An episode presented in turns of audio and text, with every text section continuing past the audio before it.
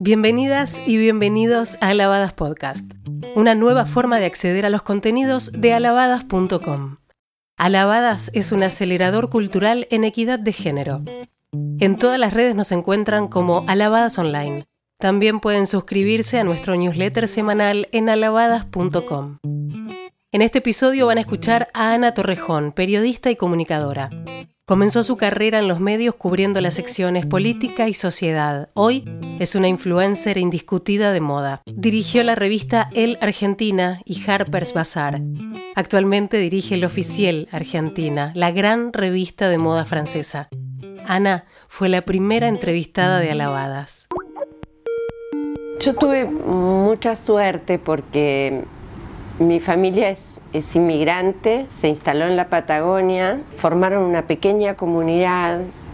Tuve la suerte de conocer a mis tres bisabuelos, a un enorme porcentaje de mis tías, poder hacer estos cruces entre España y la Argentina. Y sí, confieso que se trataba de mujeres fuertes, de mujeres poderosas, de referentes familiares, de mujeres escuchadas a las que se les permitía gestos de mucha audacia. Mi abuela Pepita Olazabal fue la primera mujer que manejó en Península Valdés. Este, y ella, es muy gracioso el cuento, porque ella manejaba y mi tía Sofía le leía. ¿No? Entonces con mi prima Sofía siempre decimos así somos, una más de acción, la otra más de reflexión. Las recuerdo trabajadoras, las recuerdo capaces de unir la familia. Las recuerdo con valores muy fuertes, pero nunca enjuiciadoras, de un corazón muy grande, de poder aceptar esa diversidad dentro de la pequeña comunidad de la que formábamos parte. Y mi mamá este, fueron mujeres con, con un acceso a una educación de vanguardia. Mi mamá trabajó mucho con chicos con habilidades especiales. Eh, tengo como mucho, mucho relato mucha construcción y mucho relato oral en mi vida acerca de lo que era el empoderamiento de las mujeres. Sí he de decir que tuve la capacidad de observar que esto que a mí me pasaba no era lo que le pasaba al resto y de confrontarlo en las instituciones, en lo laboral, etcétera, etcétera. Por supuesto, lo, sociocultural las rodeaba, eh, la imagen de la familia, la, la presencia de la iglesia en sus vidas y todo tenía como esta cuestión que, funcionaba como un contenedor. Pero puertas adentro yo no las recuerdo débiles, eh, tampoco recuerdo censura de parte de ellas.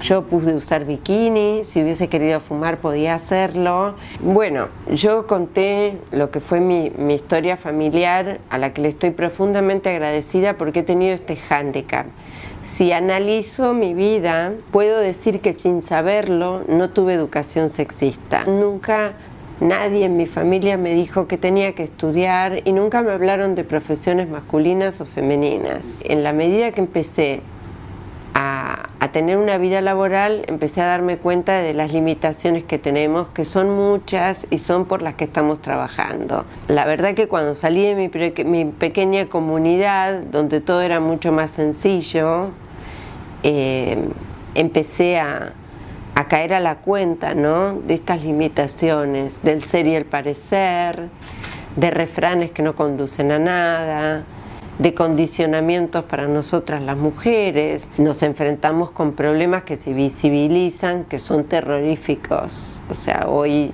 sabemos que en la Argentina cada 19 horas, ya el récord no es cada 31 horas, existe un hecho de violencia de género y eso es intolerable, insoportable, hay que actuar ya. Levantar un falso testimonio si yo hubiese dicho que en mi familia los vi hacer un ejercicio machista. Si para mí eso significó después problemas, sí. La verdad que significó porque me enfrenté a otra construcción social en la que yo debía mostrarme más amable, que mi imagen externa tenía que ser quizás otra, ¿entendés? ¿Por qué no te dejas crecer el pelo? ¿Y por qué no usas escote? Tenemos mucho estrés, se nos tilda de ambiciosas, si realmente estamos capacitadas para hacer lo que queremos. Y además me remito a las pruebas. Si nos fijamos los lugares donde se ejercen resoluciones, donde hay eh, los altos mandos empresariales, la verdad que somos minoría. Y es muy injusto porque en las universidades somos mayoría. Recuerdo, por ejemplo, en una circunstancia laboral, hará unos 20 años, que, que armé todo un proyecto, me trajeron de coequiper, pero era encima mío, a un profesional que venía de una gran consultora internacional. La verdad que hoy somos amigos, pero recuerdo que al año más o menos le dije, vos tenés dos hijas y recordá que todo el machismo que ejerzas se te va a venir en contra. Y ahora me, siempre me lo refresca, ¿no? Me dice, lo que me dijiste de las chicas era cierto. Porque ¿sabes qué pasó? Yo notaba que era un proyecto que había armado en el que yo le mostré todas las figuritas de lo que había armado y él guardaba secretos que eran funcionales a la estructura empresarial en la que estábamos insertos. O sea, no soy edulcorada, las mujeres ganamos menos, trabajamos mucho más y yo no creo que seamos nosotras las responsables de boicotearnos ese acceso. Es que todavía vivimos en una sociedad patriarcal que condiciona mucho ¿eh? donde todavía no está asumido que en una licencia por maternidad la licencia por, de, paternidad sea equitativa. Bueno, un montón de cosas que, que nos condicionan. Situaciones de acoso que hemos sufrido las mujeres, de máxima o de mínima, todas. Porque hay situaciones de, de abuso y de descalificación que son interpretadas como gestos de humor y que son terribles. También la otra cuestión es ampliar las miradas en torno del ser y del parecer. Estamos llenos de opiniones muy livianas, eh, donde los juicios son juicios muy aleatorios y donde se asume como un valor determinadas condiciones que muchas veces son físicas o sociales y eso no debe ser un valor. Por ejemplo, un hombre en ejercicio de un determinado poder público o privado eh, en general la reflexión no está si tiene o no sobrepeso, si tiene o no ojeras, si es, demasiado atildado, se viste demasiado elegante. Con nosotros se hace toda esta reflexión externa cuando tenemos todo el derecho del mundo. Si tenemos eh, un hijo o una hija, no tenemos que estar regias al mes de haber parido. Olvídense, tenemos que estar como podemos. Quizás no tenemos guardería, no tenemos cómo dejarlo, no tenemos los recursos suficientes y hacemos lo que podemos. Y eso no tiene que significar una descalificación. Estoy poniendo ejemplos bastante burdos, pero que me parece que conducen a lo que es esta, esta suerte de consenso en el que hay que establecer. Esta capacidad que tenemos de ocuparnos con seriedad y con competencia de varias cosas. ¿no? Eh, y para eso también tenemos que educar a los hombres. Creo que nuestro compromiso hoy es educar a los varones para que sepan coser, para que sepan cocinar, para que se planchen la camisa, para que hagan las, eh, las tareas del hogar equitativas, porque todo esto puede ser un discurso aquí, en lo laboral, en lo público, en lo declamativo, pero podemos pasar a vivir realidades puertas adentro donde los patrones sigan siendo los mismos. Eh, me ha tocado el desafío de educar a un varón y mi desafío es eh, que este varón en la sociedad sea un varón que entienda a las mujeres, que las respete y que pueda desarrollar un montón de tareas que históricamente fueron asignadas como femeninas. Creo que hay que trabajar muchísimo más la educación, hay que poner en el tapete la ley aprobada de, de educación sexual que se implementa relativamente y hay que poner en el tapete todas estas cuestiones de género para educar desde la primera infancia.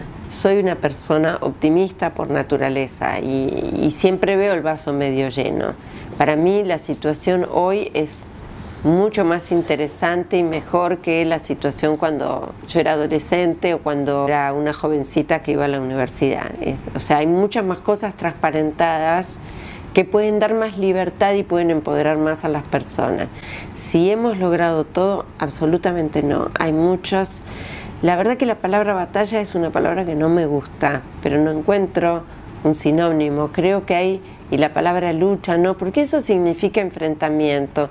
Y yo la verdad que creo que esto no se trata de enfrentamientos, se trata de una construcción con una visión social, económica y política diferente. Entonces prefiero hablar de que hay mucho trabajo por dar, hay muchas voces que hay que alzar, hay muchos lugares donde es necesario eh, la escucha. Yo creo que además, en la medida en la que uno ha logrado mm, ciertas situaciones o posiciones, tiene que tener un compromiso mayor. Lo que hoy trabajamos es por una equidad en lo que nos corresponde, que es como una suerte de reparación histórica. Si cambiamos la mirada, haremos que el mundo cambie. Esto fue Alabadas Podcast. Podés acceder a nuestro contenido en alabadas.com o en tu plataforma preferida para escuchar podcast. En redes nos encontrás como Alabadas Online y para suscribirte a nuestro newsletter semanal podés ingresar en alabadas.com. nada que perder.